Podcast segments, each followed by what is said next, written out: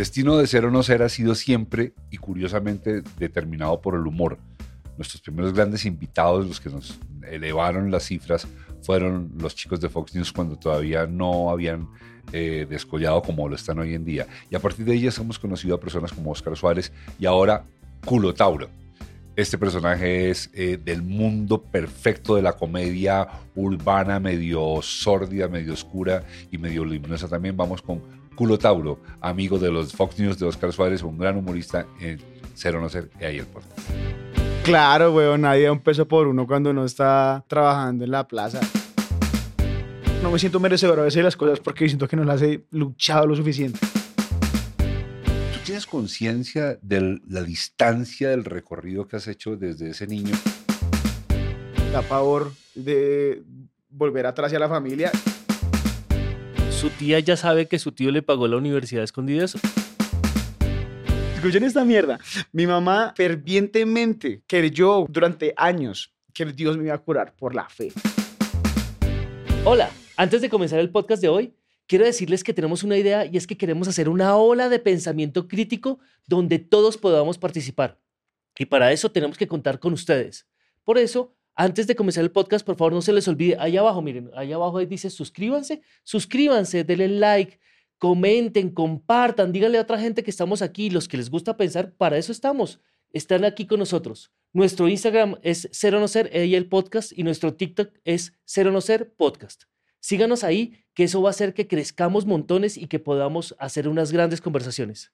También tenemos una información muy importante de parte de, nuestro aliado y para eso, oiga Mauricio. Oh, Cajer, yo pensé que se iba a ir solo con el podcast. No, no, no, no, no, yo, yo, yo quiero que usted sea parte. Cero no ser Germán, ahí el podcast. Yo es que quiero contarles a, nuestros, a nuestros eh, suscriptores, seguidores, amantes, adoradores, seguidores, fans, esa gente que muere por nosotros. Sí, que sigan a Kenke también, que Kenke en todas las redes sociales, YouTube, Instagram, TikTok, eh, aparecen como Kenke Oficial. Sí, arroba Kenke Oficial, arroba, Kenke, oficial, Arroba Oficial. Porque es que, Ger, claro, comenzó el año y comienzan cosas nuevas. Kenke dijo, vean hermanos, los queremos ayudar mucho más, queremos construir comunidad de gente de pensamiento crítico. Sabemos que Kenke es una comunidad de artistas, entonces nos han pedido las siguientes cosas.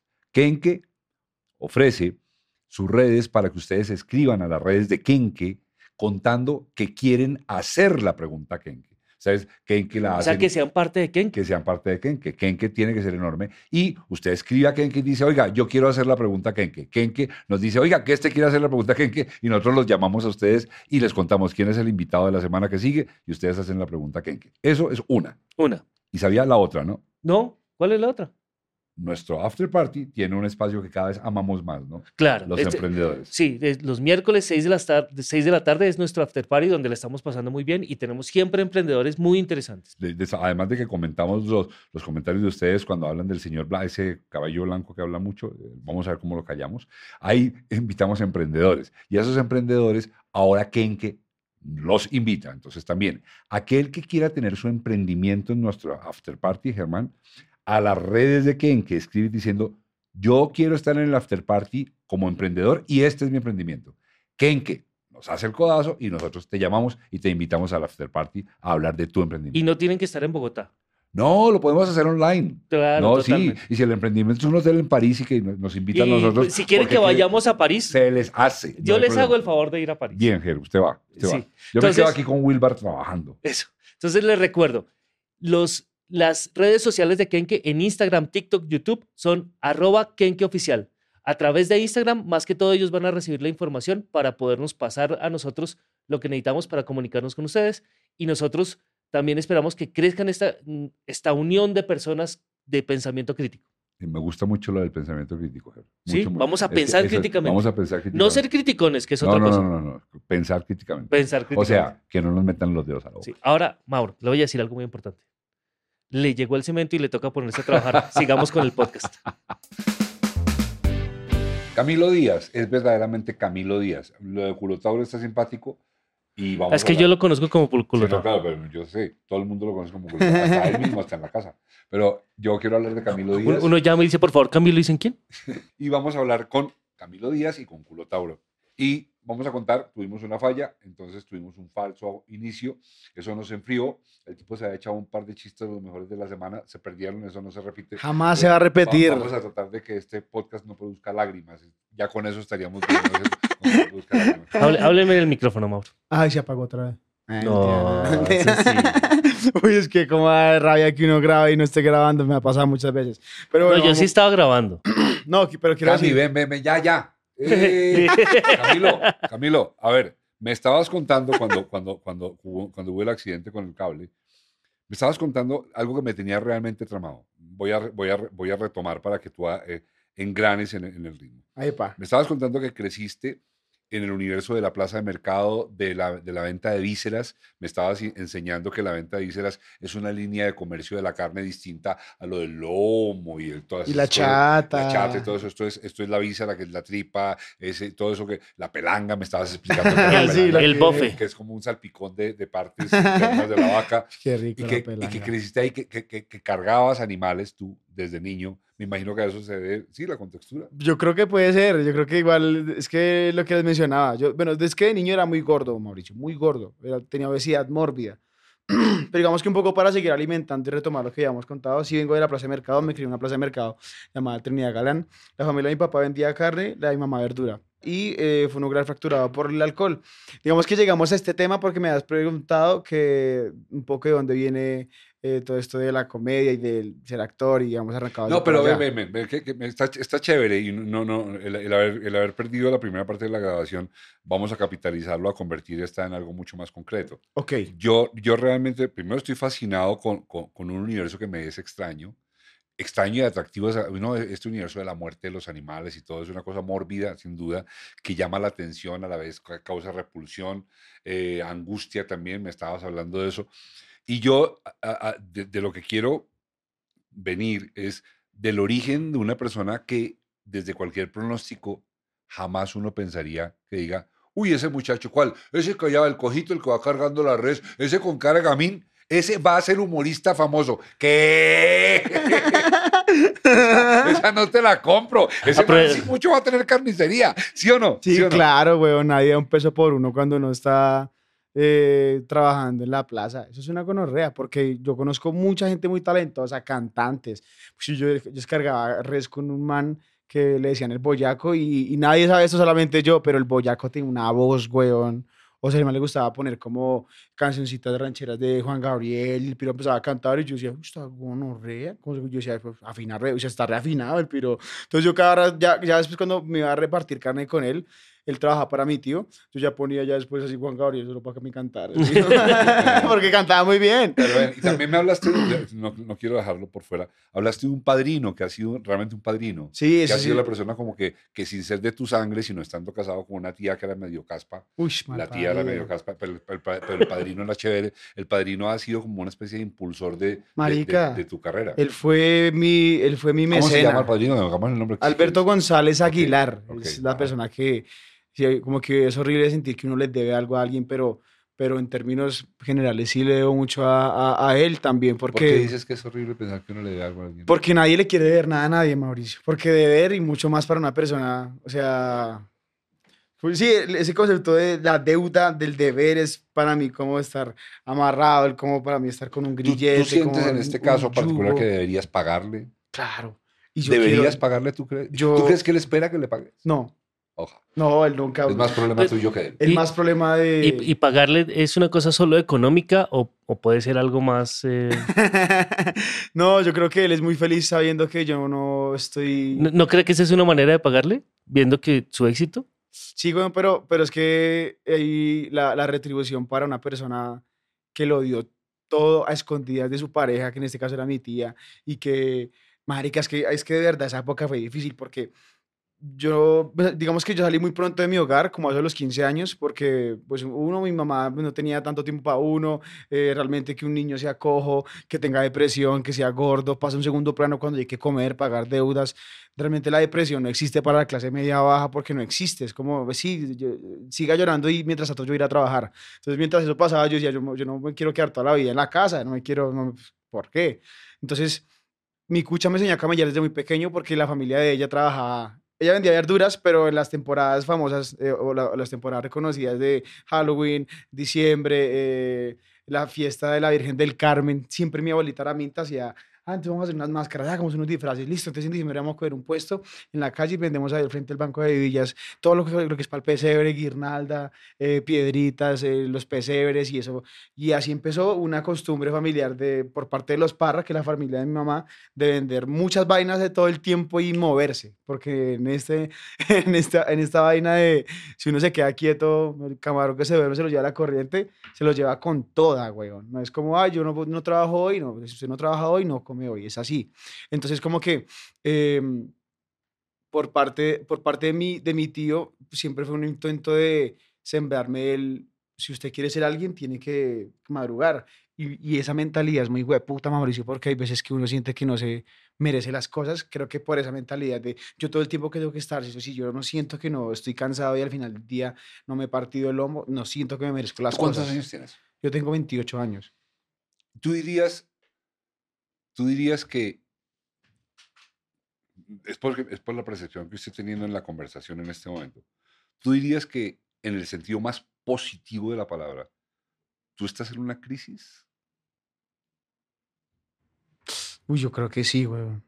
Sí, Mauricio, porque como que hay veces no me, no me alcanza el pecho para la cantidad de emoción que necesito sal soltar. Es como, como que mm, ayer estábamos hablando con un amigo que él es ciego y, y yo le decía, pero yo, yo siento que estoy perdiendo los contornos que todas las personas buscan en la vida, como tener una buena relación con su familia, como una buena relación con una pareja, como unos buenos amigos, como un buen proyecto, por el simple hecho de no quedarme atrás, que es quedarme atrás de, de lo que mencionaba hace un rato, de yo, yo algún día, en como era un 24 de diciembre o era un 25, mm, eh, habíamos pasado un día entero trabajando, eran las 5 de la tarde, faltaban dos camiones por descargar, yo estaba descargando las vísceras y venían encarradas en eh, víscera roja, víscera blanca y patas, entonces eh, todas... Cada, cada camión traía por ahí unas 140 vísceras. Entonces, eso es- va, va organizado de la siguiente forma. Va víscera roja, eh, después de la víscera roja como que empieza todo lo blanco, lo del chunchullo, el callo, todo lo que es las tripas blancas,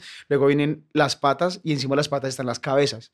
Entonces las cabezas, uno agarra las cabezas del ojo de la res para poder, para que sean más fáciles de maniobrarlas y pero ya habían dos camiones y yo, y yo, y yo, yo era llorando, weón.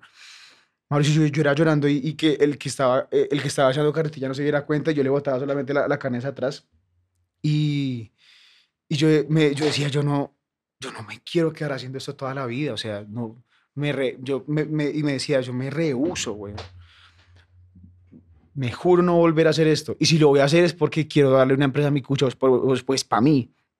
Pero, y, y, y te recuerdo que un momento más estaba demorando tanto que yo me, me eché en las patas y, y- y vi como unas de luz literalmente entre, entre la puerta y entre un camión que estaba estacionado como el sol y de- dije como esto será una escena muy chimba que algún día quiero grabar y, y me la grabé, pero es porque mi promesa me da mucho valor todo el tiempo. Entonces por esa misma promesa yo estoy dispuesto a dejar mi familia, eh, mi relación a un lado. Lo que te comentaba de- del, del trabajo es, no, no sé lo que, o sea, no sé para dónde va todo esto, sí, pero las crisis creo que son solamente el inicio de las buenas rachas. Solamente que a veces siento que tarda demasiado y tengo mucha ansiedad. Es como, no, marica, tengo que, tengo que editar, dejar un especial listo. Eh, y retomo lo que te había dicho hace un rato de, yo siento, no me siento merecedor a veces de las cosas porque siento que no las he luchado lo suficiente. Por eso todo el tiempo ando luchando. Para que cuando yo merezca algo diga, ah, pues, es que me lo merezco. Ya, ahora sí, esto me lo merezco. ¿Sí me entiendes? Pero entonces, claro, responde a lo que me decías. ¿Crees que estás en crisis? Yo creo que uno nunca deja de estar en crisis. Como, ojalá algún día uno dejara de estar en crisis, pero creo que ese punto es cuando uno ya no tiene motivaciones o ya no tiene... eh, ya no se le despierta las preocupaciones que finalmente para mí son el resultado de la necesidad. Llámese como quiera, llámese tener que pagar los servicios, y un poco más lejos, mm, eh, sacar, sacar del hueco a la familia, eso es importante, weón, o sea. Y yo siento que uno lo puede hacer haciendo chistes. Digamos que, que chimba llegar a estas sensaciones porque muy pocas veces uno se puede mostrar sensible frente a las personas y de lo que menos tengo pena es eso, porque toda la vida tuve mu- mucha pena, weón. Y, y, y como que repito, en ese, en, ese, en ese día recuerdo que no quería hablar con nadie. Y yo descargué, descargué los dos camiones y no sé cómo voy a hacer, pero aquí empezó. Y te, voy a hacer un regalo. A, a veces pasa, a veces pasa aquí en el podcast que hacemos regalos, regalos muy sui generis, si quieres, pero a, a mí se me ocurrió ahora darte un regalo que tiene que ver en memoria de un hombre que, un gran maestro que se llama Benjamín Osorio, que está descansando en paz. Siempre que lo invoco, que es casi una vez al día, tengo que dar las gracias de haberlo conocido. Él me dijo lo siguiente, Camilo, me dijo, él era psico- psicoterapeuta y él trabajó en psicoterapia cerca de 40 años. Cuando, cuando yo hablé con él de este tema, yo tendría mm, 30 años y él tenía como 70.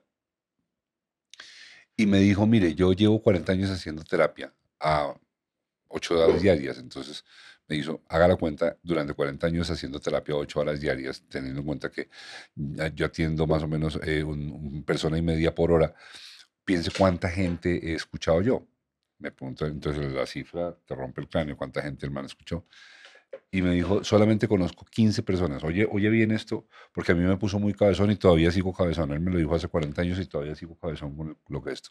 Ojalá a ti también te ponga cabezón. Me dijo, solamente después de haber oído tantos miles de personas contar su historia, solamente conozco 15 personas que resistieron la felicidad. Eso me, yo todavía sigo con, como con el relojito de Windows, tratando de entender eso. Y ahora que me hablaste, pensé, Benjamín, porque, porque ahora te, te, te obligo a una pregunta. ¿Tú tienes conciencia de la, la, distancia del recorrido que has hecho desde ese niño que cargaba reses a este muchacho que está sentado hoy aquí hablando de sí mismo como una persona célebre? ¿Tú tienes conciencia? ¿De verdad puedes palpar la distancia o no? Yo creo que es difícil, ¿sabes? O me es difícil a mí. Si yo tuviera un biógrafo, sería mucho más breve preguntarle, oiga, ¿por qué es que estamos tristes? Como, como que todo el tiempo tengo que recordármelo. Y no, no es que estemos tristes. Cuando sea rico, se carga a alguien todo el tiempo.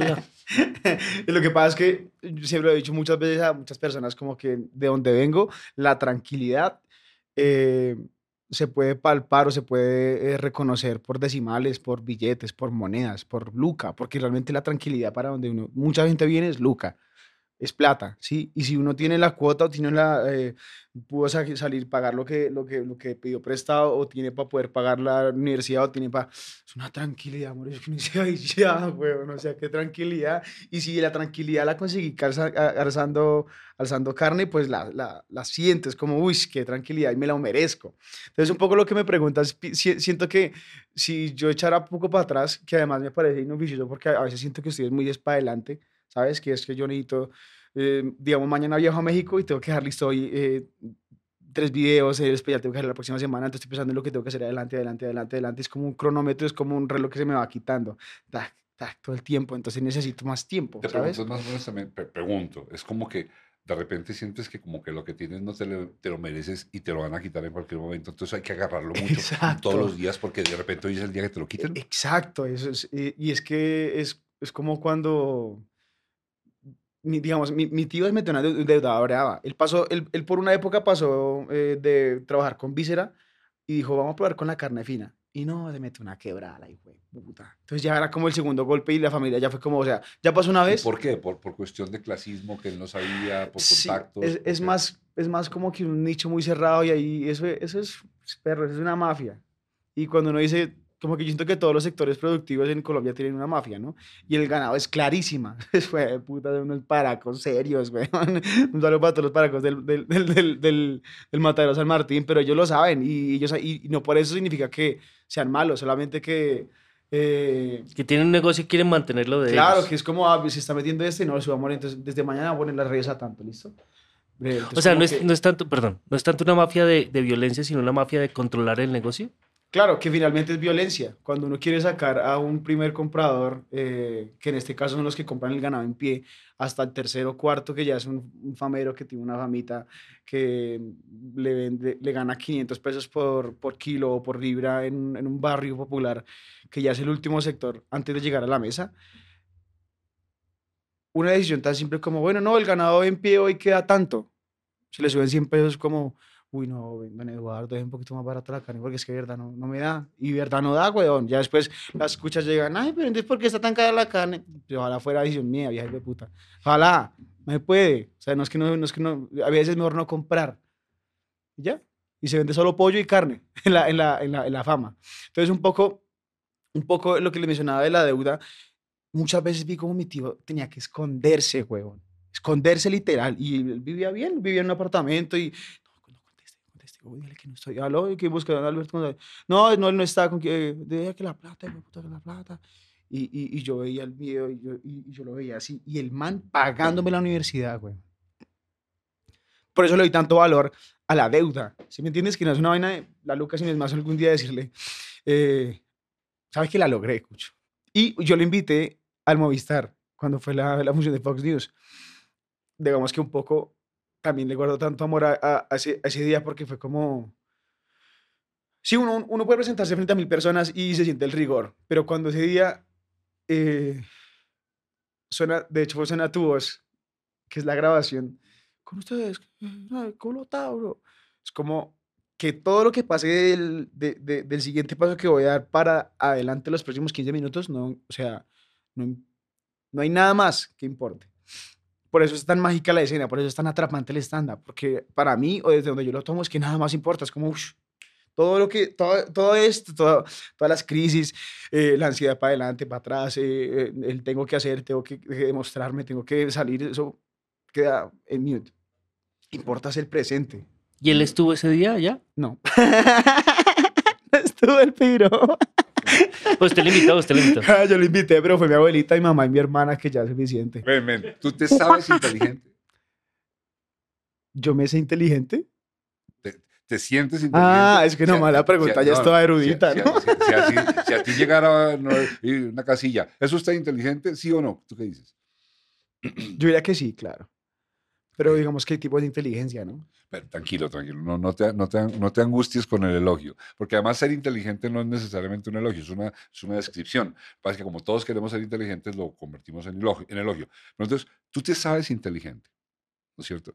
Para, para mí la inteligencia, y por la razón por la que te hago la pregunta, es porque yo te siento inteligente.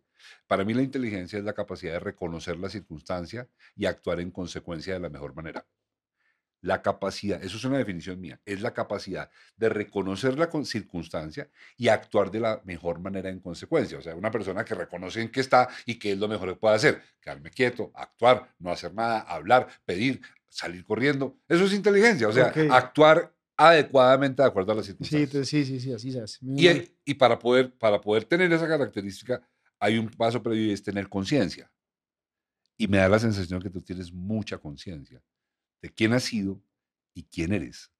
Esa, ¿Eso te resuena? ¿Estás de acuerdo? Sí, estamos de acuerdo, solo que a veces lo que, lo que les mencionaba hace un rato, como que eh, eh, el afán así que uno se olvide de eso, de dónde soy y de dónde uno es, es lo más valioso, es como eh, se siente muy bien volver a la plaza, por ejemplo, hoy en día, y se siente muy bien como recorrer esos pasillos y que la gente lo mira no diferente, como, uy, ese man, ¿cómo hizo? Porque está contando chistes y cómo así que se puede contar, o sea, ¿cómo así que se puede vivir De algo que no sea esto. de algo que no sea cargar carne, o sea, el piro la hizo y eso ya es como mucha ganancia. Y no, no, no, no veo otra persona con el pecho más lleno de orgullo que mi abuela cuando, cuando yo llego y se para así frente a su puerta y, y yo estoy ya trabajando en la plaza, por eso como que un- hoy en día las veo y digo, yo sé que si algún día tengo, llego a tener mucho poder y les digo, váyanse a vivir, ellos dirían, sí, pero pues igual yo tengo que seguir trabajando porque ¿qué más voy a hacer? O sea, seguramente pasarán unos meses donde se descansen, pero ellos, ya uno está programado, Mauricio. Ven, observemos eso. Tú, tú- tú- como te digo, tú eras, tú, eras un niño que seguramente cualquiera que lo viera y te viera a los nueve años, eh, cojo, seguramente eh, lleno de- del mugre que genere la cargar la carne y todo eso, y, y que le dijeran, ese chinito va a ser famoso y se va a presentar alguna vez en el Movistar frente a 12 mil personas y la gente lo va a aplaudir. Nada, le dijeron, no, no, no consume esa droga, cambia de dealer porque ese- esa pecueca que va a llegar a ser famoso Esa pecueca. tú, tú en este momento reconoces que lo tuyo es extraordinario, que tu vuelta es extraordinaria.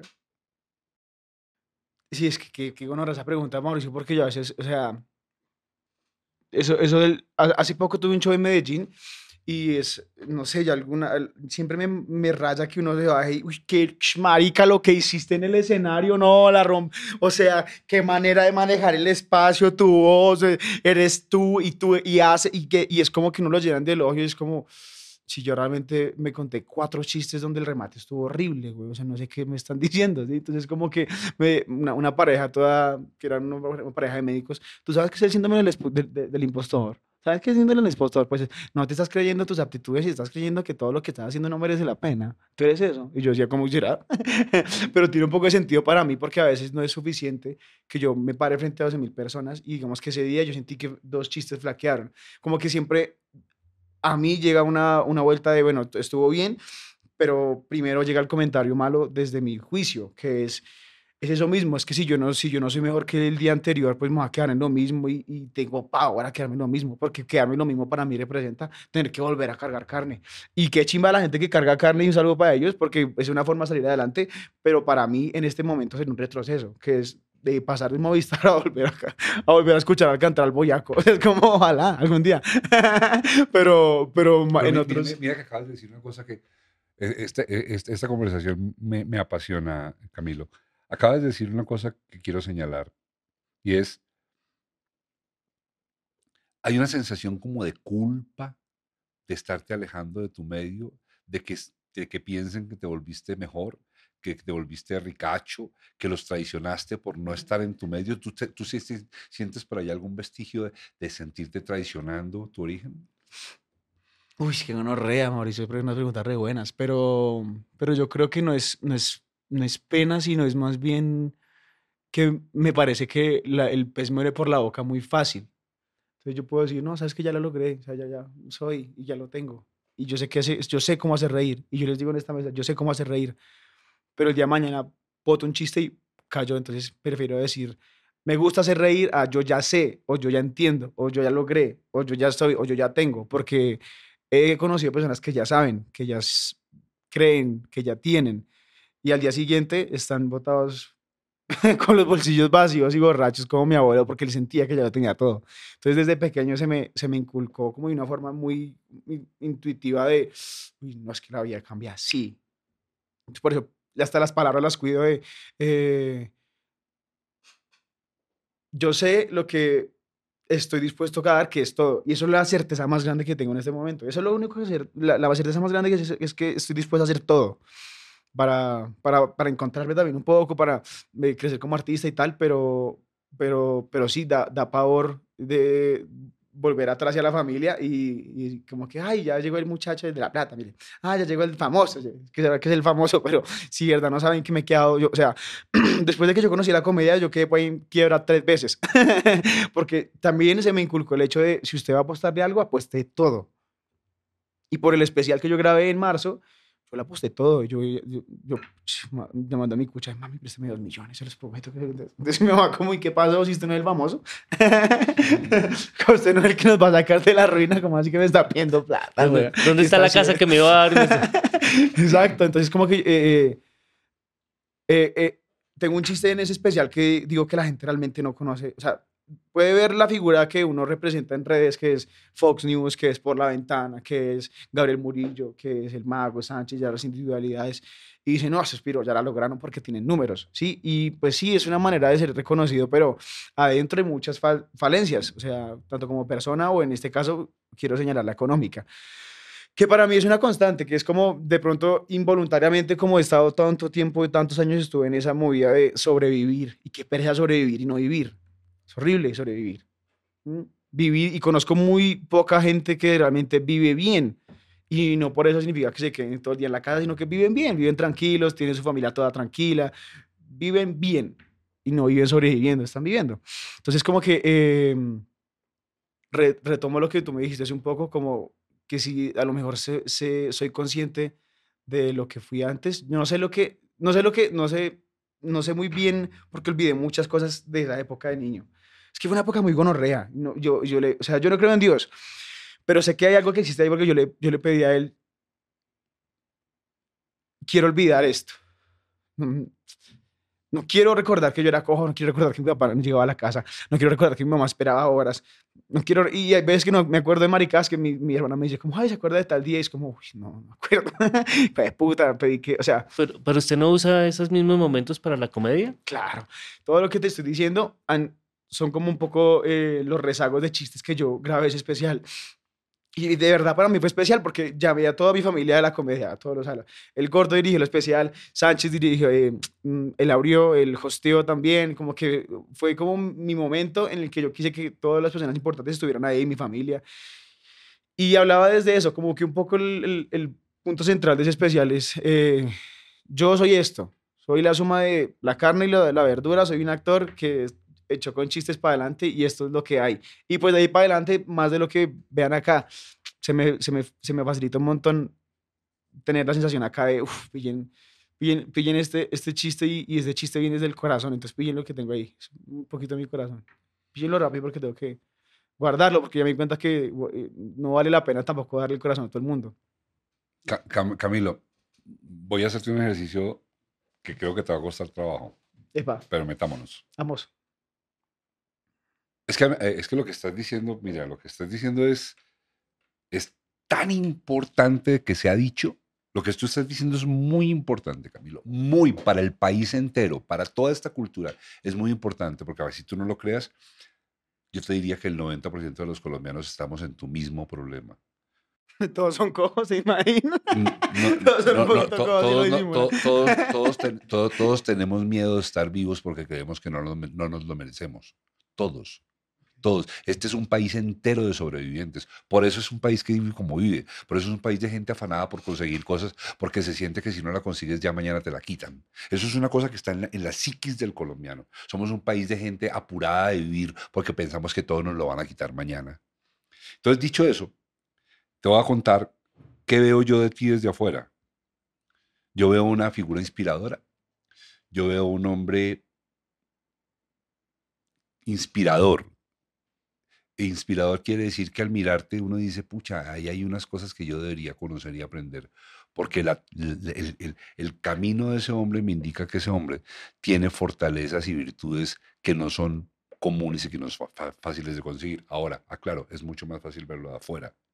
Es mucho más fácil que te lo digan y es mucho más fácil que alguien desde afuera se dé cuenta de quién eres tú más, más que tú te des cuenta. Sí, qué gonorrea. Pero el asunto va más allá que elogiarte, no, no pretendo elogiarte. El asunto va a esto. Tú tienes conciencia de que tú eres foco de observación de las personas que te siguen, no como humorista, sino como inspiración.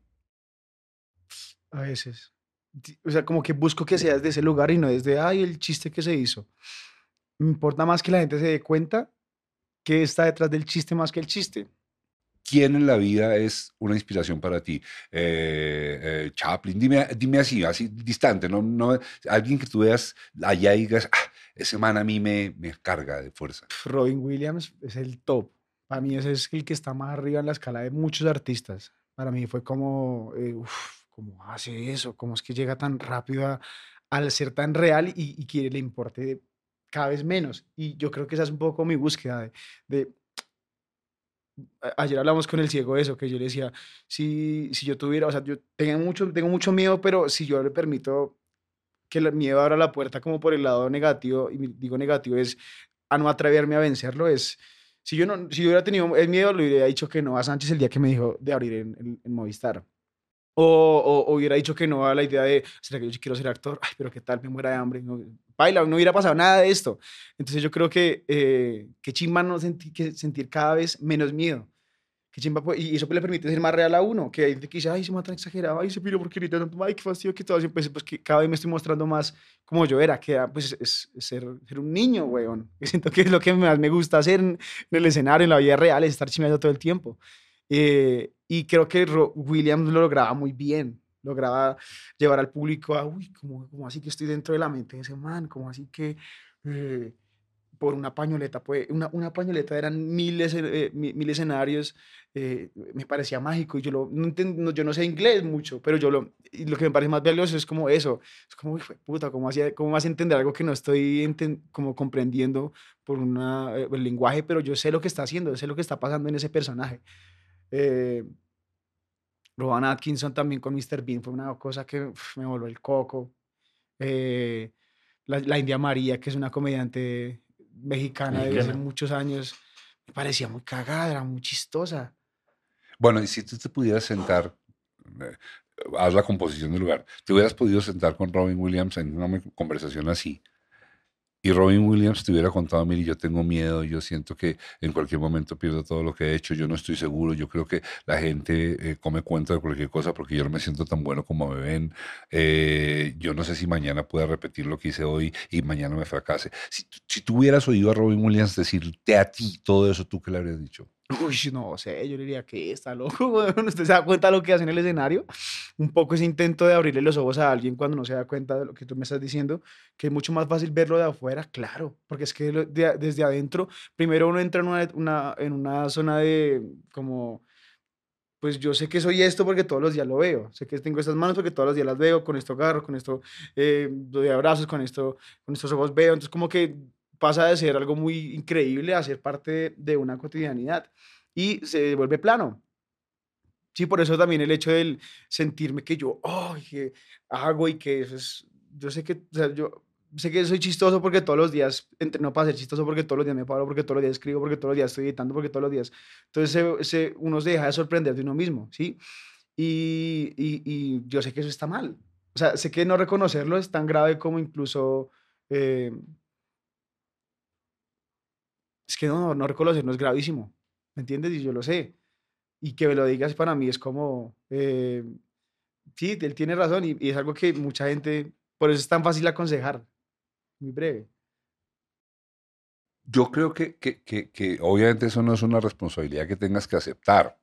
Mm, Tampoco la puedes rechazar. O sea, es una cosa que está ahí, solo que me parece que está bueno tener conciencia. Tú eres, tú eres un foco de esperanza en miles de personas. Porque lo que tú hiciste, lo que tú hiciste fue que rompiste una línea histórica. Rompiste una línea histórica que es muy difícil de romper. No porque ella sea muy difícil de romper, sino porque nadie, nadie cree que se pueda romper. Seguramente romperla es fácil, pero como nadie cree que se pueda romper, entonces nadie la rompe. Bueno, muy pocas personas la rompen. Tú rompiste una línea histórica, tú, tú tenías un destino trazado por lo histórico, por lo cultural, por lo social, por lo económico, por lo político, y tú en algún momento dijiste, pero yo no quiero eso, y tuviste, mira cómo, cómo inmediatamente las ideas generan atracción, tuviste un tío, que además no es de tu propia sangre, que dice, yo voy a apostar porque ese man rompa la línea. Y tú ya rompiste la línea, ¿estás consciente de eso? Sí, eso es muy lindo. Eso es lo que más tengo. Digamos que de los recuerdos que yo más siento chimba son esos, como decir, uy, es como ese piro creyó, nunca, eso- ese piro creyó en el que estaba cargando la carne. Entonces algo vio o algo dijo, ah, ese chino está loco. Y pues claro, si se da cuenta de esa pequeña destello de esperanza, es como, o sea, si uno se da cuenta de eso, es como, uy, hay esperanza en la gente. Eso también es chimba. Por eso cuando uno hace un acto, ya sea darle comer a alguien, no sé qué, como que e- esa persona como lo recibes, uy, todavía esperanza en, en un mundo tan hecho mierda. Eso es bonito. Y cuando él lo hace y cuando yo me paro, es como, de tanto en tanto lo llamo y, y ocurre esto, que es como, "Uf, gracias. Estoy bien, estoy de gira, estoy haciendo reír la gente, muchas gracias. Ah, ya de llamarme, que estoy preocupado, pues en medio de todo, y me Yo- dice, me dice, no, yo, yo, yo, te- yo tengo una pregunta. Eh, ¿su, su tía ya sabe que su tío le pagó la universidad a escondidas o se está enterando y entonces eh, nos vamos a meter en problemas? no, yo creo que, uy, no, es que la mujer era brava, güey, esa mujer. ¿Por qué dices era? Porque, o sea, yo no sé si ya cambió, pero yo le tenía pavor a mi tía. Era de los miedos más reales que yo tuve. O sea, era- usted tiene relación con su tío político, pero no con su tía. No, sí, yo, o sea, yo los visito y, y hablamos y nos sentamos y también siento como un poco... Primero, me gusta llegar a esa casa porque me gusta demostrar, demostrarle a ella que... ¿Cómo va, no? es que era difícil. Una época que, eh, marica, es que se me rompía la ropa interior muy fácil, porque era muy nalgón, ¿no? que no contar esto, pero, pero como que era tan nalgón que en- entre las piernas se rozaba y se, se rompía muy breve. Entonces yo, yo, yo me ponía la ropa interior de mi, de mi tío, marica. Entonces yo me robaba los calzoncillos de mi tío porque, pues de él, o sea, los de él. Y, y cuando mi tía Brian, ay, ¿quién es el, que, que- pero por qué Alberto no tiene más calzoncillos? Y yo ya todo cómodo, yo con esos, Porque además eran unos calzoncillos de esos Jeff, de los que valen, de los que son caros, marica. No esos de 15 por 2 mil, 15 por 10 mil. Porque esos, no, o sea, cómprenle ropa interior a unos gorditos. Uno de gordo sufre mucho, mamá. Por favor, los que me estén viendo en casa, uno sufre mucho con la ropa interior. eh. Entonces, claro, eh, él se daba cuenta y él no decía nada, pero claro, o sea, qué incómodo que un piro le robe la ropa interior a uno. Y pese a eso, yo me quedaba en la casa de él, comía de su mesa, todo. Entonces, como que eh, un poco lo que mencionábamos al principio de esta grabación y yo eh, empecé, a, empecé a adoptar un papel de tengo, le debo a ellos. Entonces, todo lo que me digan "Ah, que vaya a pagar eso, yo obvio. Eh, como en pro, en pro de agradecerles algo, por mínimo que sea, por un favor, por ir a cuidar a mis primos mientras él entrenaba fútbol. O sea, eh, era eso. Entonces, en el trabajo, no, eso era una gonorrea. Como que, Camilo va tarde, mire la hora que es, iba a ir para entregar el pedido, no, me toquera a mí. Primero esto y luego ir regándole la ropa interior a su papá, a su tío, ¿no? Frente a todos los... Y yo decía, como, yo, qué perra, weón, o sea, ¿cómo es que es, más mi sangre que mi tío me trata de esa forma? ¿Por qué? Entonces yo empecé a pensar que ella sabía que había una, un componente de responsabilidad en mí que no tenían sus hijos. Entonces yo empecé a sentir que era por ahí. Y siempre ha sido muy sensorial.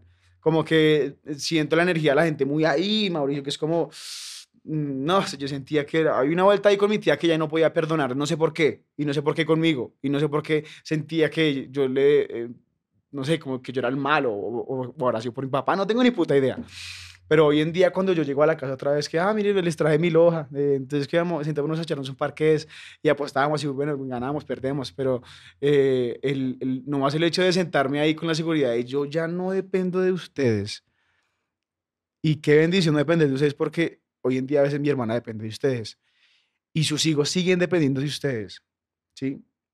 Y yo rompí, como que me siento tan, me, llen- me lleno de orgullo y digo, ah, que eso fue lo más chimba que pude haber pasado mucho tiempo, porque mucho tiempo estuve detrás de un yugo esperando que, no sé, le compraran, esperando que mi primo tuviera las ganas de que le compraran algo de comida para que me dijera, ay, yo quiero un chocorramo también. Además que uno es gordito, el chocorramo, ¿qué, no? En fin, pero es que, mi, claro, mi fami- y, la familia de ella compraba así comida, una gonorrea, los potes de Milo y comerse ese Milo de noche. No, marica. Pero bueno, el punto es que en esa familia pude encontrar un reconocimiento de... eh, de soportar. Y a veces cuando uno lo tiene todo, no, "Shu, yo porque estoy soportando eso si mi papá me da todo, o sea, no tengo por qué soportar. Y yo lo entendí desde mi primo, el ejemplo también era muy claro, él lo tuvo todo, weón, tenía el mejor papá, que era mi padrino, y no lo valoraba, no, o sea, no era muy difícil. Y yo veía a mi cucho, es que ese otro piro, así la rompía, ese piro le gustaba, era mujeriego y alcohólico. Y le, era muy chistoso, era muy, eh, sí, era así como vivaz y ocurrente y, y, y por un aguardientico eso era el alma de la fiesta y claro, yo, pues marica, yo veía a mi tío, pues era responsable, echaba para adelante, sacaba a sus hijos, a un, a un- a un piro que era el, el sobrino adelante, que ni siquiera era de sangre, y volteó a ver a mi cucho y dice, "Das que se piro, coma chunchu y jarte, weón.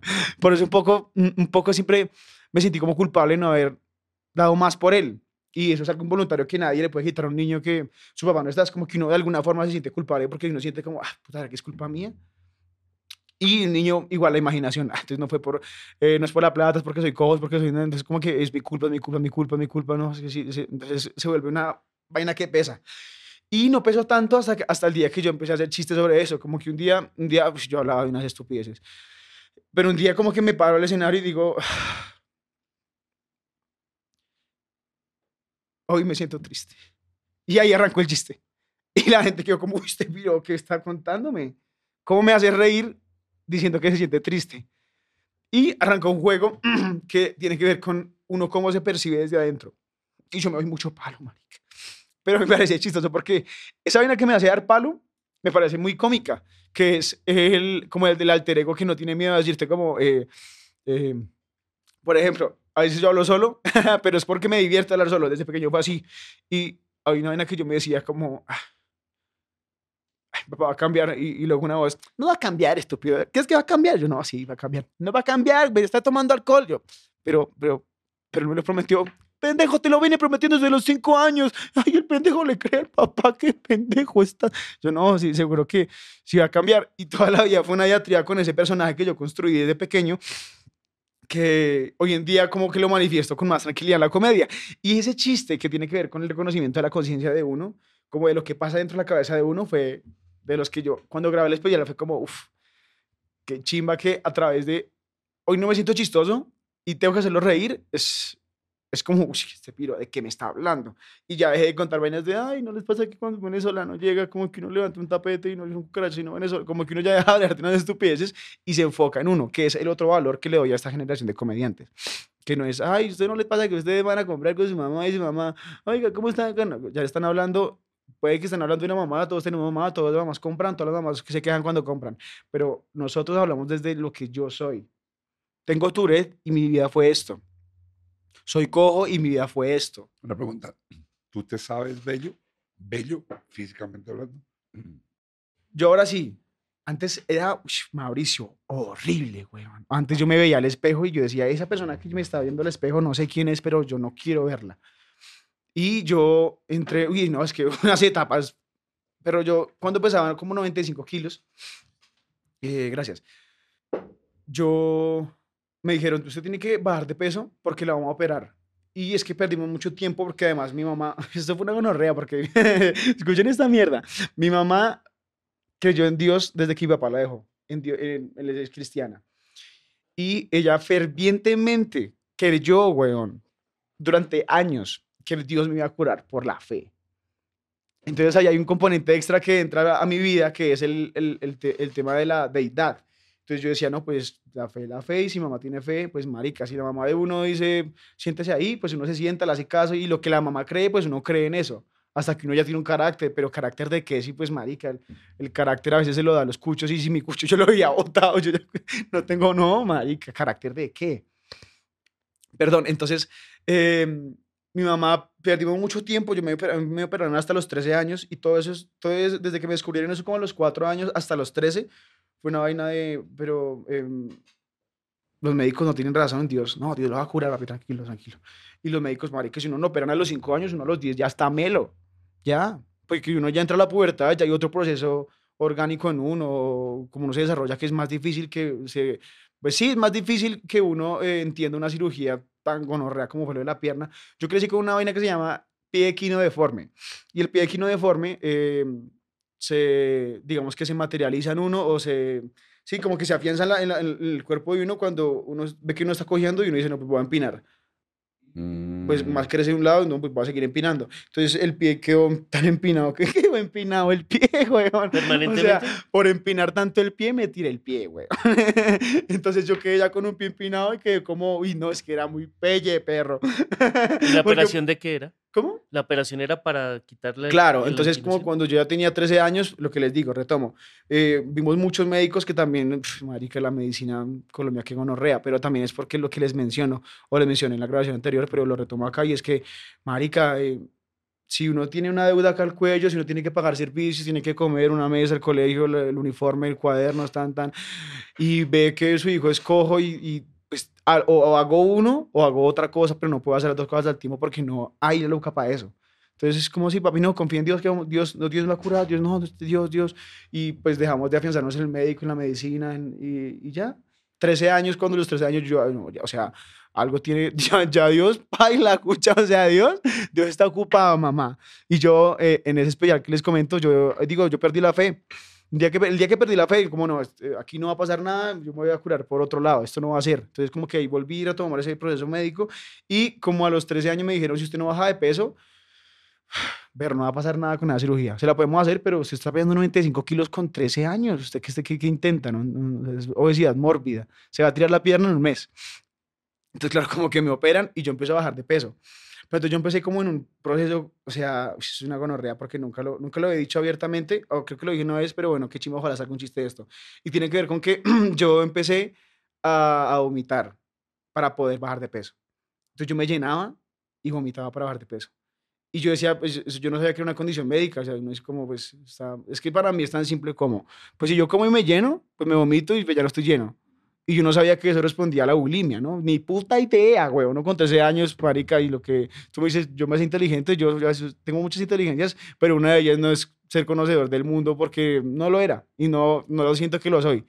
Pero lo que sí sabía era que si yo me sentía lleno, pues vomitaba ya. Entonces, claro, como que para mí fue tan breve pensarlo, pero entré en un desorden alimenticio, una gonorrea. Y yo bajé de peso y en una vuelta de me volví obsesivo con la alimentación, me volví obsesivo con eh, todos los días tenía que entrenar y yo hacía por ahí unas cuatro horas, te los juro, yo ponía dos películas de TNT, entonces yo me ponía a ver TNT y decía, uy, rápido y furioso, breve, entonces todo el día así, TNT y acababa y las propagandas y no paraba, pero eran dos horas y ya me dolía todo yo lloraba y decía, no, no puedo parar cuando, uy, pero van a dar la roca, breve, la roca, entonces veía la roca, pasaban dos horas yo así montado en, en sudor, me veía y gordo, vomite, perro. Entonces me empecé a poner papel osmótico por todo el cuerpo con un traje que me regaló mi abuelito, que era para bajar de peso, que era como una vaina que lo hacía sudar a uno. ¿Papel qué? Osm- osmótico, que es como para... Es que nunca he oído esa palabra tampoco. Como vinipel. Sí, pero... es- ah, de, ¿ustedes no de han que visto- es como plástico para sudar ¿Nunca más. vieron sus mamás como Sí, para sí, cuando sí, que se hacían masajes? Ay, mire, su tía Rosa me, me hizo un masaje, mire, mire, pásame el papel y era un papel negro. Entonces uno se lo fajaba así y yo me fajaba. fam, fam, fam. Que, que se vuelve como si fuera un sauna personal y Exacto. mucho. Perro, yo botaba, o sea, charcos de sudor, charcos así, dos películas, cuatro horas diarias. Yo, pues, ¿cuántas calorías? Dos mil calorías. Mañana van a ser tres mil. Yo empecé a obsesionarme por la, por, la, por la alimentación, por bajar de peso. Y cuando yo sentí que ya bajé de peso, era un cambio extremo total, Mauricio. Y por esa época ¿Y estaba de ¿Cuánto moda. tiempo te tomó bajar de peso? Me tomó tiempo bajar, como por ahí unos seis meses. Es que no fue un culo.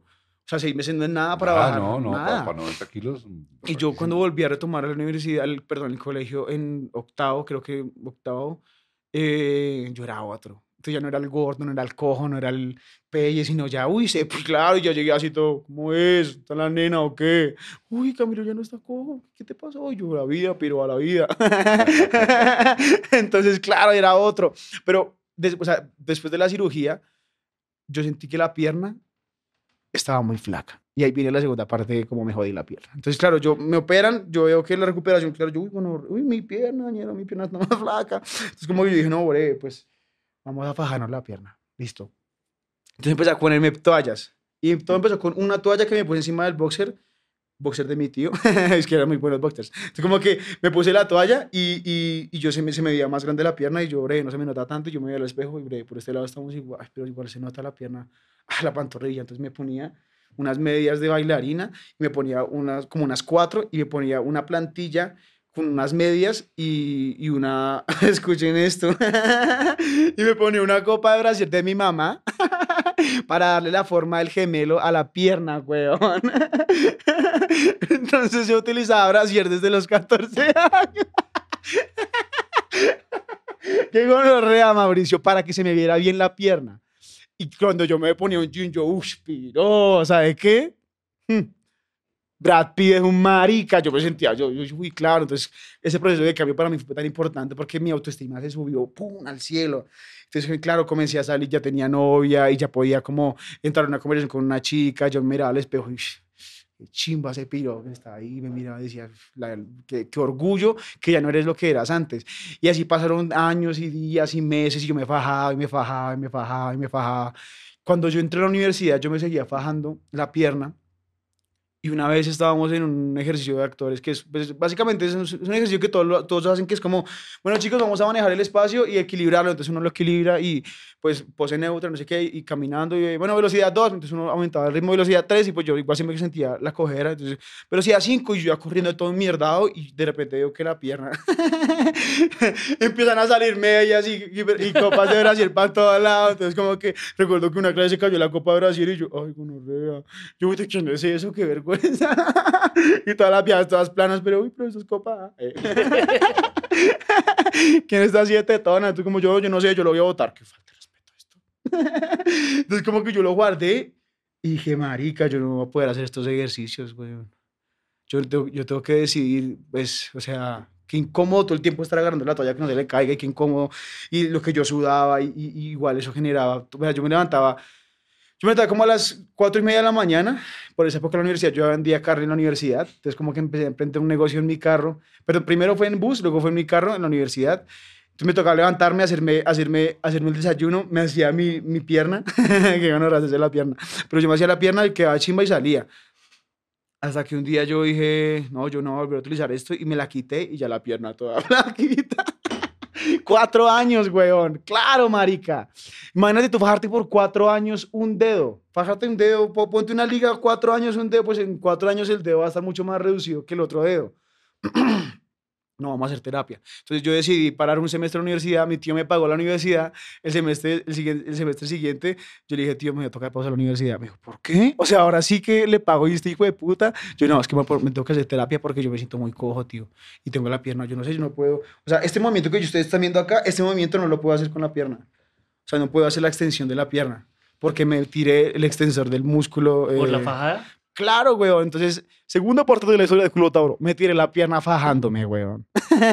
Antes fue empinándola, intentando ser normal. Ahora me, la, me tiré muscularmente la pierna intentando ser normal.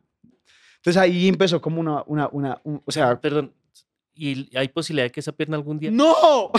todo, todo traumado.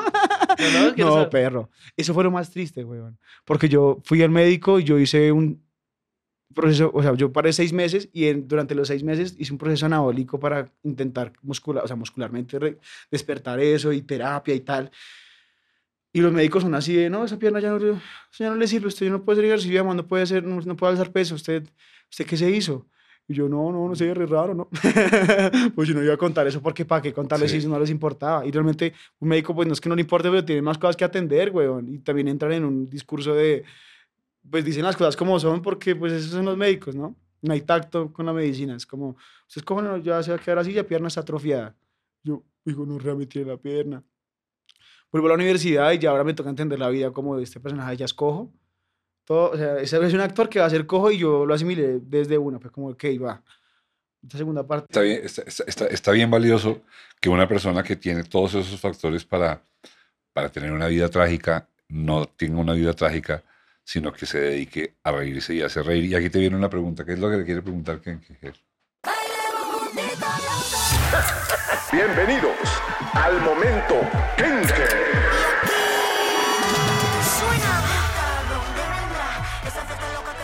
Hey, hola, ¿qué tal? Mi nombre es Alex Pérez, bajista, coproductor de Kenke.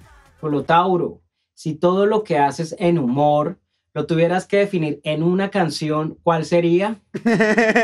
¿El quién es? Ah, todo. Eh, menos saludo para él. ¿El quién es? Él es, él es bajista de Kenke. Kenke, buena pregunta, es, es que bueno que lo preguntes.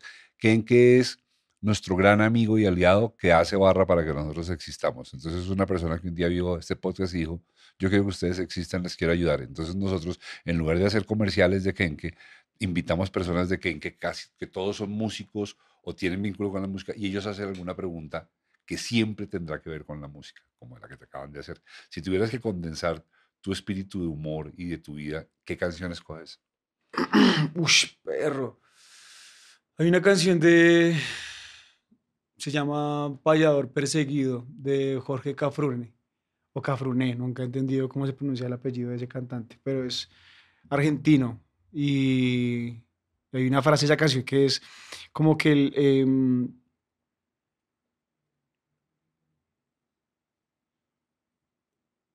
hombre acaricia el caballo, para montarlo. Y el hombre caballo, el caballo. Yo no sé de dónde llegó esa canción a mi vida, pero cada vez que la escucho me da mucho valor esa canción y, y me hace pensar que uno no debería creer eh, todo lo que uno, no- uno le dicen, como un poco... ¿Qué? Facundo Cabral. ¿Es, es él? ¿Qué? Ah. ¿Qué es- qué- qué es- qué es de Pues digamos que la versión que yo escuché es la, es la que te digo. Facundo Cabral. Ah, esa es de Facundo Cabral. Epa, mira. Y él, él dice eso y como que me hace pensar realmente que el halago es un arma de doble filo. Por eso un poco lo que has mencionado, y no sé si es como mi complejo de impostor o lo como se llame, pero, pero cuando me halagan, yo sé que es algo, o sea, de verdad lo agradezco porque uno no puede hacer nada más. Como para decir gracias, qué chimba, que voy a seguir siempre digo, voy a seguir trabajando para que sí siga haciendo, voy a seguir trabajando, seguir trabajando. Porque si yo siento que entro en una zona de no, gracias, yo lo sé, es que sí, yo creé esto, yo fui, ¿viste? ¿Viste cómo lo hice? No la hora como yo. Uno entra en una zona de confort donde se va a quedar en, en eso y ya, se, se pierde la posibilidad de ir más allá. Ahí, ahí sentada donde estás tú, no este mismo lugar, pero otro, pero el, Ken que Amaranta Hank, ella dice una cosa a- a- acerca del tema que tú estás hablando y ella dice que, que los elogios la incomodan porque una vez que alguien la elogia, la gente está esperando que ella siga haciendo eso que le elogiaron y la compromete tanto que le, que le genera angustia, ¿no? Es como si yo te digo a ti hoy, óyeme, es que es inteligente y mañana me voy a ver con Mauricio, tengo que ser inteligente porque él ya me dijo que es inteligente. Ese, ese miedo te causa como el elogio, te, te compromete demasiado. Es como, no sé cómo, bueno, no sé si es un compromiso, pero para mí es eso, es- me pierdo la posibilidad de aprender más y ser más. que ojalá el día que yo caiga y que el día que no funcione un chiste, esa persona igual lo diga, como que chimba lo que hiciste. Pero entonces lo que yo, y si no lo dice, me digo a mí mismo, qué chimba que lo intenté igual, que finalmente es lo que, en lo que uno se mueve con esto del- de, de- de la comedia, por ejemplo, por ahora. Camilo, en uno, en uno de, de tus, de, tus- de tus trabajos eh, tuviste una conversación que me pareció muy divertida con un muchacho, ahora se me olvidó el nombre. Es un, un nombre un, un- agringado, todo chistoso el nombre del man.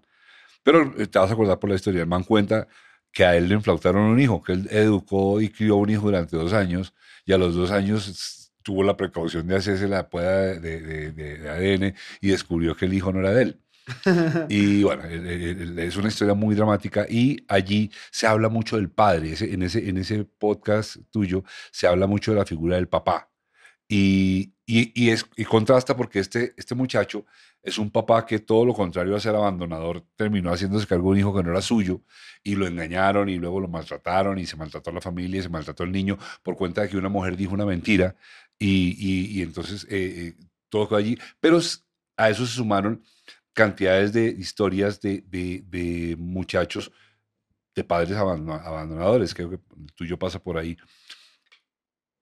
Y se también en, en esa conversa- conversación se, se- se hicieron chistes hacia las feministas, no contra, sino hacia las feministas, y se habló de, de todo, todo revuelto. ¿Tú sientes que tú vienes de un mundo en donde los papás tienden a ser abandonadores? Yo creo que... mm, Mira, yo, yo tomo el, el abandono de mi cucho como, como que me, me, me suelo poner mucho en su lugar. Y, y cada vez que uno crece, lo lindo de esto es que uno en el camino va entendiendo más cosas. Entonces voy a responder esta en dos partes. La primera parte es que yo creo que mi papá eh, no pudo con la presión. Porque él... Yo, yo, yo siento que él no era mal padre, weón. O sea, yo todavía tengo la esperanza, ya está muerto. Pero yo siento que él pudo haber vuelto. Y, y- y- no, no digo que yo no di lo suficiente porque igual en un momento yo dije, no, es que no es mi problema. Pero yo siento que él era buen padre. Él me decía como, usted puede todo lo que, todo lo que le digan que no puede, usted puede hacerlo. Y, y no se deje, y, y si lo molestan, pues eh, responda. O, o golpéelos. Y, y, y- No golpeelos. sí, está buena, está como- buena. Denles en la jeta. Rómpale la jeta a todo el mundo. sí, pues es que la plaza, le recuerdo, ¿no? Entonces, había algo que él siempre me decía como, eh, no, no olvide que yo lo amo, pese a todo, como que igual, eh, eso que me decía, pese a todo yo lo amo, como pese a todo yo lo amo, siempre, no, yo usted siempre lo voy a amar, pese a todo lo amo, como que cuando él decía pese a todo, es como que se está excusando por lo que ya pasó y por lo que va a hacer.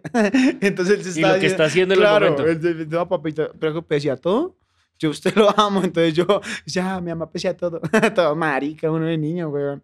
Pero pues es que yo después lo entendí, no, pues es que él sí me, me amó y, y, pues marica, él murió en su ley y murió como quiso vivir su vida y yo tampoco está mal. ¿m? Y la segunda parte de esa respuesta es, no sé si mis padres son abandonadores porque los dos tuvieron una conducta de, pues yo tengo que ir a trabajar, ve, quédese ahí, o, mirar va donde su abuela, donde su tío, vamos a trabajar, o tengo que ir, mi mamá. O vamos a trabajar y usted va a Andrés a Guirnalda y bueno, salga a ver viendo a las 5 mil, ya lo que usted le quede, me, a mí me tiene que pagar acá Guirnalda 3 mil, si le quedan 2 mil, pues es, asunto, usted dirá. Es como que era como, uy, no sé si eso es abandonador o si eso es, es una madre enseñándole a su hijo que la vida es gonorrea, que la vida no es fácil. Y eso, eso me parece que es valioso. y ahora entiendo quizá un poco que, pues, marica, no hay, no hay inteligencia emocional en una mujer de 19 años que fue cuando mamá quedó embarazada de mi hermana. Después, cinco años después quedó embarazada mío. eh, de, de mí, perdón, mío, todo, eh, de sal de mí, eh, pero, pero quiero, quiero decir que em, tantos años pasó mi mamá detrás de un hombre siguiendo el sueño de esa persona y olvidó por completo su sueño. Que hoy en día les digo, yo no sé cuál es el sueño de mi mamá. Ven, ahora ah, me, me- me chutaste la, la siguiente, la siguiente, el siguiente tema que te quiero poner, me lo, me lo acabas de chutar tú. A Camilo Díaz, no, no a Culotauro. Culotauro es un personaje. Camilo Díaz es. Déjame salir, pendejo. A Camilo Díaz, ¿Qué le pasa con esas quimeras sociales como el hogar, los hijos, la casa, la beca, el perro?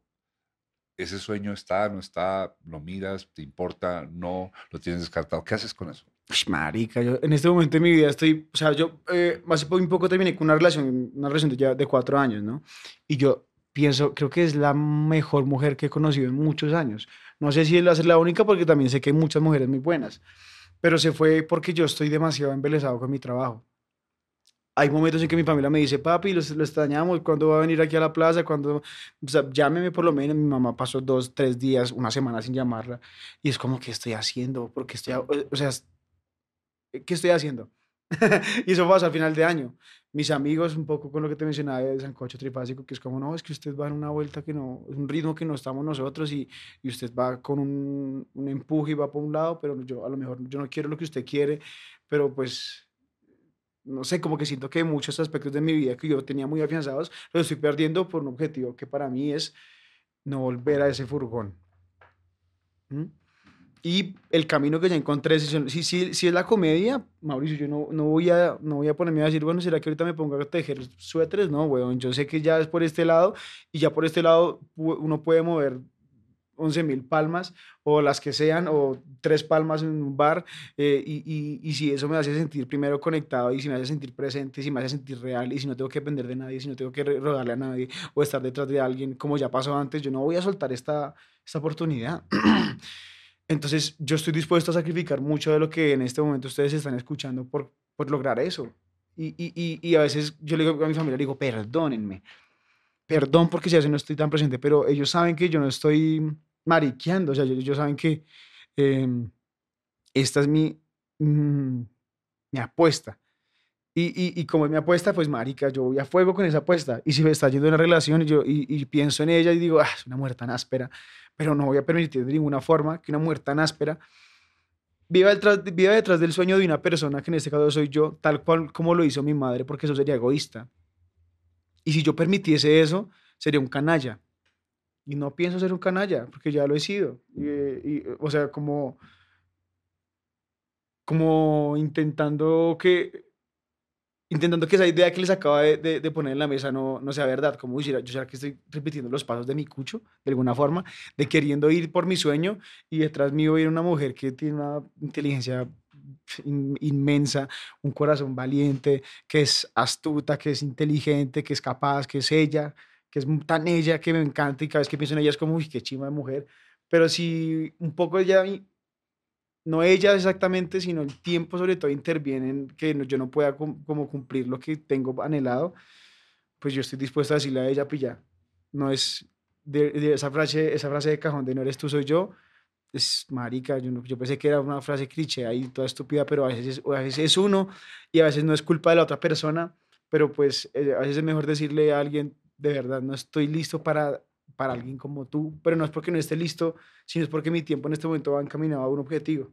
Por, por alguna razón, eh, Evelyn mencionó a Facundo Cabral. Te voy a contar una frase de Facundo Cabral que viene con lo que te dices. Facundo Cabral dice, el argentino dice, la familia latinoamericana, esa miseria en cooperativa, refiriéndose a que en América Latina es muy difícil surgir cuando la familia es una familia deprimida económicamente, porque aquel que quiere salir lo jalan, porque o salimos todos o no sales tú. ¿Habías pensado en eso? Sí. Y eso es... Em, es que, que, que, que que es inevitable, pero creo que mi familia hoy en día lo entiende y es como... Seguramente, ¿esto cuándo va a salir? Como el primer, semana, primer fin de semana de febrero. De febrero. O sea, el 9 de febrero. ¿El 9 de febrero? Bueno, para entonces ya habrá salido a la luz una participación que voy a tener en un reality que se llama La Casa de los Famosos. Y eso es un reality que va a empezar como por RCN y lo que sea. Cuando yo recibo esa noticia y le cuento, la primera persona que le cuento es a Sánchez, como un poco para que él me dé una opinión sobre cuánto y cómo se manejan ese tipo de cobros y la vuelta y, y Y, y, y, yo recibo la llamada y yo estoy grabando por la ventana y como que yo veo un número número desconocido y yo siempre cuelgo. Por alguna razón recibí esa llamada porque el invitado estaba una mierda, ¿no? Es como que yo le respondo y le digo, eh, aló, sí, es que te llamamos de RCN para una propuesta. Y yo dije, uy, marica, eso, ya no saben qué vender, ¿no? O sea, como que uno dice, no, o sea, esa gente ya se está metiendo y los de Claro están haciendo estrategias re raras. Es como que yo cuelgo. Lo mismo diría de nosotros. Por eso fue que tocó invitarlo como 80 veces para que No, viniera. no, no, pero escuchen, es como que yo recibo la segunda llamada, me dijo, no, es que queremos tu participación en un proyecto que se llama La Casa de los Famosos. Y como que fue tan insistente, tan convincente, yo le dije, listo, pues hablemos más tarde, hablamos más tarde, me dieron un valor, llamo a Sánchez, me dice, pues, pero ese valor no es tanto, debería cobrar tanto. Y yo, pues, pero ¿tanto? sí, uno a veces no se siente merecedor de un dinero que puede representar, o sea, lo que uno ha construido. En fin estoy indeciso en la, en la llamada y le digo al man, pero llámeme a las 5 de la tarde. O sea, el director creativo de RCN le digo, estoy ocupado. Primero le cuelgo, la segunda vez le digo, no, llámeme más tarde. Y la tercera vez le digo, no, llámeme más tarde incluso. Entonces yo dije, ¿qué estoy haciendo? Esto no lo haría. O sea, ¿qué, qué? ¿Qué estoy haciendo? Estoy dejando 21 con la lonchera. Exacto. Entonces, como que ese día yo llego a la plaza y voy donde mi abuela y le digo, me acaban de llamar para esto. Y cuando llegué, fue como que pedimos un chunchullito y estamos comiendo ahí. Entonces suelto la bomba y mi mamá como que hace un movimiento con la otra mano y tumba el chunchullo. Yo, no, el chunchullo. Entonces, como que yo recuerdo chunchullo, le digo, no, es en serio. Y me dice, ¿cuánto le van a pagar? Y cuando le dije, me dijo, tanto, me dijo, uy, pero es muy poquita plata. Me dijo, no, tanto semanal. Y volvió, se le cayó el chunchullo, weón. y ahí lo supe, perro. Ahí supe que ese tanto, un poco volviendo a lo que me acabas de preguntar, eh, mi familia no quiere que yo no surja. Por el contrario, es como, es como si, es, es como si eh, la extensión de su sangre, y a, mi abuela y a mi mamá siempre les digo una vaina de, gracias por la vida, que es lo único que debo agradecerles. O sea, que ya es todo, ¿no? Que es gracias por darme la vida. Y, yo siento que en este momento es como mi abuela y la familia como diciendo, usted pelado, es, es- esta es una esperanza. Es como, yo tengo más primos y todos son exitosos y les va bien, o sea, tienen su, pero todos como que se mueven un poco en el rubro de la carne, excepto otro primo que es como abogado, en fin. Pero cuando mi abuela me ve grabando el especial, cuando me ve en Movistar, yo siento que es como, uy, esto es otra cosa, este es, este piro que... Entonces como que un poco cuando yo le recuerdo a mi papá, es como... Yo la amo pese a, yo lo amo pese a todo, yo a ellos los amo pese a todo también pese a no estar presente, a, a- a no ser el mejor hijo, a, a veces ni siquiera estar, o sea, hoy no he hablado con ellos y, y estoy desconectado, pero también es una vaina de, pues marica, si yo, si yo no lucho por lo que yo quiero hacer, como tal cual lo quiero hacer, nadie lo va a hacer por mí. Ellos no lo van a hacer. Entonces, alguien tiene que hacer, o sea, o, o- o- o soy yo la persona que lucha por mi sueño, o, quién. No, no va a ser nadie, seré, seré yo.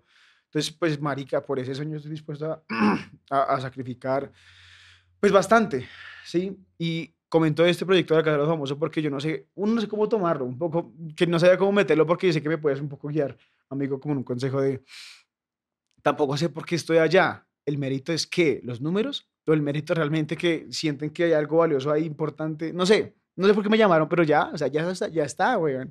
Entonces, como que todos estos días le da vueltas al tema, vueltas al tema, pensando en realmente qué esperar de ese, ese, ese formato que para mí es tan... eh, me sorprende en, dos medidas, ¿no? Como que igual no puedo dar mucha información de esto porque después, después me echan, ¿no? Eh, pero lo que más me sorprende es cómo, cómo, cómo es que en, en una casa van a haber 20 personas intentando convivirse con su ego y con el de la otra persona, ¿no? Que es lo que más me parece valioso a mí. Que creo que es el objetivo central de, de esa... de Lo, lo que sí te puedo asegurar es que la llamada eh, es porque eres atractivo, no físicamente, todo, tu, con- tu construcción mm, pública es atractiva. Si no fuera atractiva no te llaman porque pues, y esto es el negocio, y digo, está bien, es que llaman personas atractivas que producen atracción, que producen clientes. Y que los clientes producen dinero. Si no, no te habrían llamado, te aseguro. O sea, por queridos o por equivocados, no. Eso Sí, fue porque, pues, y está bien, o sea, eh, de eso se trata. O sea, ese, ese, ese es culotauro. Culotauro vive de ser atractivo. De, Entonces, pues, de que lo están viendo, de que, Claro, de que que existe están- en de que el lo lugar. mirando, de que- Sí, exacto. claro. Ahora mira, voy a mandar lejos a otra cosa. Cu- En, en el pedacito que- que se nos, que se nos deterioró de la grabación, habíamos hablado de algo que voy a retomar acá, pero voy a unirlo con algo más.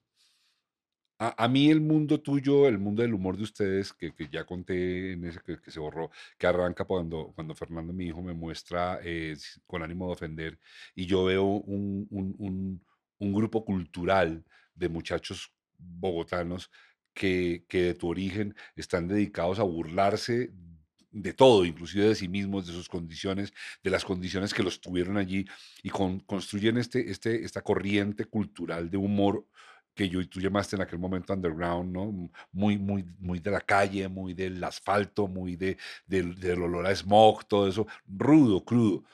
Es, es, es una, es una porción del- de la cultura popular eh, que, que- viene con los humoristas, tanto en Colombia como en el mundo entero.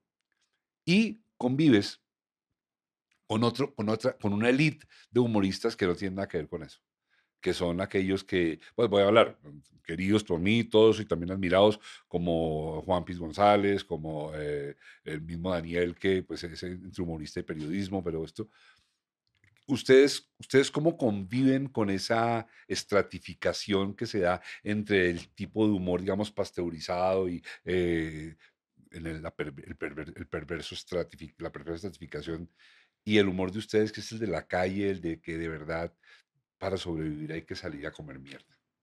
Yo creo que mm, hay, muchos artistas, hay muy pocas personas que a mí me inspiran. Y yo sé que hay muchos artistas que pues se la viven primero para sobrevivir, segundo porque tienen un mensaje, pero para mí eh, la camada de comediantes de comediantes de la noche siento que cometieron un error mu- astronómico y fue cerrar la puerta. Es decir, es diferente que yo eh, tenga un reconocimiento nacional como lo fue Comediantes de la Noche, que es un programa en RCN que se dio en una franja muy específica, que tuvo mucha buena acogida y los comediantes que estuvieron ahí fueron topeados y eran, los, eran las estrellas, eran los rockstars del momento. Ah, entonces, no, eh, este, este, este man Alejandro, eh, Reño. Alejandro Riaño, eh, está Mateus, está, Está Mateus, Marín, Sí, exacto, toda esa camada. Quevedo. yo siento que dije, como que cerraron la brecha a que otros comediantes que venían detrás de ellos pudieran obtener un poco de ese, de ese elixir, de, ese- de, de- de- esa escena, de ese micrófono. Y eso a lo mejor lo hicieron primero por cuidar, pues porque hay que cu- cuidar la teta, ¿no? Y cuidar la teta, en, eso es algo tan criollo de, bueno, vamos a estar acá, un poco lo que les mencionaba de, las mafias entre los carniceros, que no vamos, vamos a cuidar, vamos a bajar la carne, yo siento que fue algo, yo- yo siento que fue algo igual. No me consta y lo que estoy diciendo es atrevido, pero es lo que yo llego a deducir de todas las conversaciones que he tenido con todos mis amigos comediantes.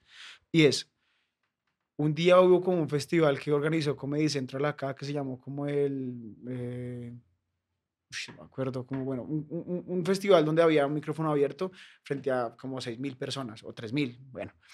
El punto fue que muchos comediantes del underground llegaron a un camerino donde tenían de todo, había como papas, había como, pues sí, había un catering que para uno eso empezando es como que hay catering, pues marica, y si yo, yo tengo esa hambre, es como soltar un simio, ¿saben? Es como soltar simios en un carulla, que esperan que pues, pues marica, chao carulla, hay que, hay que comer y que chimba, comer, parchar, joder y hacer reír, eso es lo que, eso es, en eso es lo que uno se mueve. Es como que en un momento llega alguien de la producción y dice, no, qué pena, tienen que salirse de acá porque pues, vienen los comediantes. Entonces, lo sacaron y lo sacaron como a, pues, a, esperar, como en un pasillo. Repito, yo no estuve ahí, no me consta, pero yo confío tanto en mis amigos, weón, que no tienen nada que, o sea, ¿por qué me mentirían? ¿Y por qué mentirían a, al país? ¿O por qué mentirían? Esto lo dijeron en cámaras frente a Con ánimo de ofender. Y lo sacaron para que entrara Liz Pereira, para que entrara Riaño, para que entrara Quevedo, para que entrara su convito de amigos, que si ustedes se ponen a dar cuenta, si ustedes, si ustedes empiezan a, a- a- compararlo, el nicho está encerrado, como en este momento, eh, como lo fue, digamos, con ánimo de ofender, pero lo que hizo con ánimo de ofender fue diversificar el hecho de que todos pueden hacer reír. Y si usted lograba hacer reír en el escenario, venga, graba. Era un poco la dinámica que se movía. Repito, le dice a alguien que un día hizo reír y Gabriel el gordo dijo, oiga, ¿quiere grabar? Y tenía tantos nervios que dije, no, no, yo tengo que ir a vender carne. Y me fui, güey, me fui, no, no soporté la presión. Al, día, al sábado siguiente, de verdad no quiere grabar. Y yo, bueno, sí, grabemos. Y ahí empezó. Entonces yo, yo dije, este man no tiene por qué, si, si- si simplemente quiere tener toda la, la atención para él, él no me dice grave. O no, o no permite que otros comediantes graben. Grabaría él, Sánchez, eh, dos comediantes más y ya. Pero lo que hizo con de ofender fue demostrar, un poco yéndolo, llevándolo más allá, es que todos tienen un espacio en la cloaca. y yo le digo al gordo, nosotros venimos desde el charco. Y qué fortuna que donde nosotros venimos hay harto charco, o sea, hay, harto- hay charco para todos. Y esto no es, eh, no, no estamos en una limusina, sino no, estamos en la calle, pero aquí todos podemos pararnos y cuando nos paramos, al final todos estamos afuera hablando mierda. Entonces tenemos la capacidad y tenemos la posibilidad de que se comparta eso que para nosotros es el elixir del que les menciono, que es hacer reír, weón.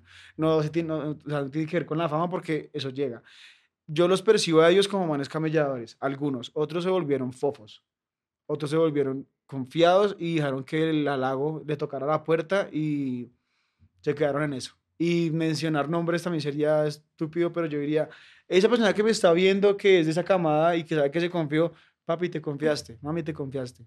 Y hay gente que tenemos hambre, pero y el hambre hace que las puertas no, no existan. ¿Tú, tú pensarías, hablemos de esto que, que- estamos precisamente hoy, tú pensarías que el, en este momento no está confirmado, pero hay un, hay un post en Instagram de Camilo Sánchez en donde anuncia que existe la probabilidad de que Cine Colombia no distribuya su película por censura, por censura a ser él quien es. ¿Tú pensarías que esa censura que podría haber a Camilo, en este caso y eventualmente la que ha habido a Fox News, es una censura clasista? Yo, o sea, el día que salió el video, él, sacó un video diciendo, explicando lo que había pasado y yo ese día tenía que grabar algo con él. Llegué a la casa, me dijo, ¿sí vio el video? Entonces yo le, le dije, lo pillé y ahí él me dio la explicación. Me dijo como, perro, ¿cómo son de putas, weón? O sea, ¿por qué, marica? ¿Por qué no lo dejan a uno ser ya? O sea, porque, ¿cuál es el miedo? Entonces yo le dije, perro, es que usted dijo la palabra, ellos tienen es miedo. Y justamente retomo el ejemplo, el ejemplo que les di, es, miedo a soltar la teta, porque si se nos va esta teta, se nos acaba el camello. Porque cuando algo me supera, ya sea en número, cuando algo me supera sobre todo como en, em, en esencia, y no puedo llegar a, ese, a esa esencia o, o o al mínimo de calidad que, que, que- tiene ese componente que no, no hace parte de mí, yo tengo que apagar eso, tengo que sofocar ese fuego y tengo, ¿cómo lo hago? Bueno, cerremos esta puerta. Uy, se metió por otro lado, no, cerremos esta ventana, ese piro no puede pasar y no puede pasar. Entonces no es un efecto, y primero lo digo, primero el- la carne de cañón en este caso es Cami, ¿sí? Pero si, si, si este tipo de cosas no pasan, no nos podemos dar cuenta de que hay alguien que está más arriba que tiene, que, tiene miedo, pero miedo a que de pana suelte la teta que para todos. O sea, ¿cuál es el miedo? ¿A ti qué te, qué- qué- qué inspira tu humor? ¿Tu humor qué te inspira? ¿Qué, dónde, buscas el, chiste? ¿Dónde lo buscas? En charlas como las que acabamos de tener, que son charlas en las que yo digo, uy, esto me duele tanto que contarlo y hacer llorar a la gente, eso es, que tal es la, que, uy, ya sé, puede ser un chiste. Y siempre que voy a abordar un tema así, digo, uy, ojalá salga chistoso algo de esto, porque siento que desde ahí yo puedo montarme. que tiene que ver con que nadie más sabe, lo dijiste, sería un mentiroso si nos contara otra vez su vida y nos contara otra cosa. Yo me sé mi vida, solamente que hay charlas que me despiertan puertas que es como, uy, yo no me acordaba de eso, o sea, o yo no, yo no había contemplado esa perspectiva desde mi padre y, y qué chima poder contarlo a través del chiste. Entonces, primero espero que algún día eh, la gente igual que me, me inspira es el hecho de hacer sentir. Es una chimba hacer sentir. A- Ahora más temprano, y ese ya se murió, hiciste un súper chiste que ya se perdió en la grabación, pero, pero, pero te, lo gozaste y dijiste, "Ah, ese chiste estuvo bueno, se perdió. Los chistes, que yo sé que eso es un camino incierto, tú te lanzas como con un futbolista, o sea, sabe que hay que meter goles y que los 90 minutos, pero si los vas a meter uno no tienes ni idea si va a ser bonito o feo, si vas a ganar. Yo, yo supongo que es como lo mismo. ¿Tienes chistes en tu alma y en tu memoria que digas, eso fue un golazo? Ese chiste no lo olvido. Muy claro, yo hice, o sea, creo que los primeros chistes que fueron para mí un golazo fue como la primera vez que vi carcajear a Sánchez y, a- y al gordo en la casa, cuando vivíamos juntos. Que para mí fue un pelado que empezó a hacer comedia, lleva como seis meses y ya está viviendo con otros comediantes que ya son a nivel reconocidos, a nivel, por lo menos en YouTube, que ya eso era una gonorrea, un boom. Y O sea, cuando- ustedes vivían juntos tú con Camilo Sánchez y con otro man. nosotros, nosotros vivimos, eh, bueno, primero vivieron ellos, ¿saben? Pasaron como unos meses, se desocupó una habitación y yo entré a hacer comedia y como que... Qué, qué belleza vivir en esa casa, ¿no? Uf, Qué- qué perro. tomar- Para Una, el be- pelo. una belleza. Sí, y ahí vivimos la cuarentena y para mí fue, creo que fue eso, fue un gimnasio cómico, ese, esa, esa pase- Oca. para mí fue como, bueno, y, y como que estamos hablando de la charla y pues marica que son cuatro comediantes conviviendo, todo el tiempo habían chistes. Y cuando llegamos a charlas así, que eran como muy, o sea, sobre todo fue en la cuarentena, donde eso uno está hablando y se le, se le tiembla la voz y yo decía, ay, voy a llorar. Entonces yo decía, no, no se van a dar cuenta. Y de repente el gordo, ay, este piro va a llorar.